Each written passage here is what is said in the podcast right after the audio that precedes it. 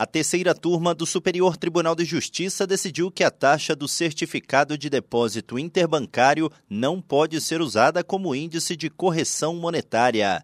O caso analisado foi uma ação revisional ajuizada por uma mulher contra uma cooperativa alegando abuso na cédula de crédito bancário, pois a taxa do CDI estava sendo aplicada para fins de correção monetária, quando deveria ser adotado o Índice Nacional de Preços ao Consumidor.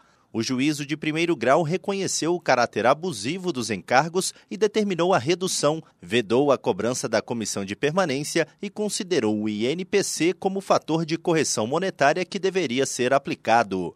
A cooperativa apelou, defendendo que a adoção do CDI como índice de correção não configura ilegalidade na relação contratual entabulada entre as partes o Tribunal de Justiça de Santa Catarina manteve a utilização do INPC como fator de atualização, por entender que a incidência do CDI na composição dos encargos monetários, juntamente com outros juros, seria abusiva.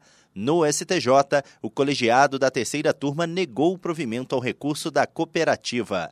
O relator, ministro Moura Ribeiro, explicou que, como a correção monetária recompõe a desvalorização da moeda, a aplicação do CDI com esse propósito é inadequada em razão da própria natureza. Ele ressaltou que a correção monetária não representa ganho de capital, mas apenas mantém o patrimônio inalterado, evitando o enriquecimento do devedor, que deve devolver a quantia emprestada com preservação de seu valor real. Do Superior Tribunal de Justiça, Tiago Gomide.